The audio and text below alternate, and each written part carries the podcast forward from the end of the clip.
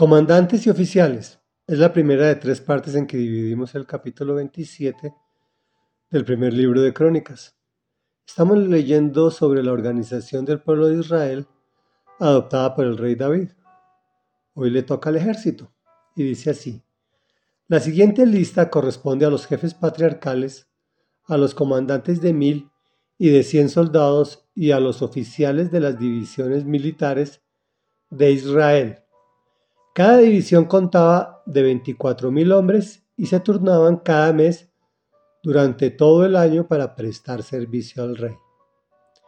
Al frente de la primera división de 24.000 hombres, la cual prestaba su servicio en el primer mes, estaba Yasobeán, hijo de Sebdiel, descendiente de Fares.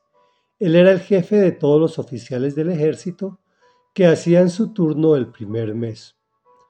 Al frente de la segunda división de 24.000, que prestaba su servicio en el segundo mes, estaba Dodai, el ajojita. El jefe de esa división era Miklot. La tercera división de 24.000, asignada para el tercer mes, tenía como jefe a Benanías, hijo del sumo sacerdote Joyadá. Este Benanías fue uno de los treinta valientes y el jefe de ellos. En esa división estaba su hijo Amisadabad. La cuarta división de 24.000 asignada para el cuarto mes tenía como jefe a Asael, hermano de Joab. Su sucesor fue su hijo Zebadías. La quinta división de 24.000 asignada para el quinto mes tenía como jefe a Samut, el Israelita. La sexta división de 24.000 asignada para el sexto mes tenía como jefe a Irá, hijo de Iques, el tecoíta. La séptima división de 24.000 asignada para el séptimo mes tenía como jefe a Eles, el pelonita, de los descendientes de Efraín. La octava división de 24.000 asignada para el octavo mes tenía como jefe a Sibecai, de Jusá, descendiente de los Seraitas. La novena división de 24.000 asignada para el noveno mes tenía como jefe a Abieser de Anatot, descendiente de Benjamín. La décima división de 24.000 asignada para el décimo mes tenía como jefe a Marai de Netofá, descendiente de los Seraritas. La undécima división de 24.000 asignada para el undécimo mes, tenía como jefe a Benanías de Piratón, descendiente de Efraín. La duodécima división de 24.000, asignada para el duodécimo mes, tenía como jefe a Heldai de Netofá, descendiente de Otoniel. Reflexión. El asunto militar era de especial importancia para David, tanto así que concibió delegar la seguridad mensualmente por divisiones militares. Posteriormente Salomón hizo lo mismo, pero le adicionó el sostenimiento mensual del palacio a cada familia patriarcal.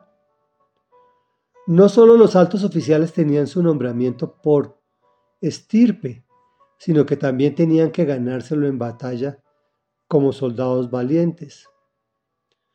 Muchas veces los creyentes pensamos que Dios solucionará nuestros problemas sin, que, sin requerir mayor esfuerzo de nuestra parte. Hemos visto cómo un hombre tan espiritual como David hace su trabajo en excelencia. No improvisa ni deja la seguridad del pueblo a la buena de Dios, pues aun cuando la victoria nos la otorga el Señor. Él no sale a pelear nuestras batallas. Nos exige que seamos valientes y que vayamos. Que no improvisemos, sino que seamos estratégicos. Que pensemos y analicemos. Que estudiemos, que nos preparemos. Que hagamos las cosas en excelencia. Oremos. Amado Padre nuestro, que habitas los cielos de los cielos de los cielos y por lo tanto eres santo, santo, santo, que creaste lo que vemos y lo que no vemos, A ti acudimos hoy también, sabiendo que tú nos escuchas y que tú nos enseñas a planificar de forma estratégica, de modo tal que la seguridad de nuestras familias, a quien tú das la victoria, sea ejercida por nosotros mismos. Hoy te clamamos por sabiduría, por inteligencia, por conocimiento, Señor. Abre puertas, Señor, para prepararnos cada día más de forma secular, estudiando, capacitándonos, aprendiéndonos, y de forma espiritual, buscando de ti, de tu guianza, de tu enseñanza, de tu sabiduría, de tu conocimiento y en especial de la vida eterna. Y es en el nombre poderoso de Jesús en quien te hemos hecho esta petición. Amén y amén.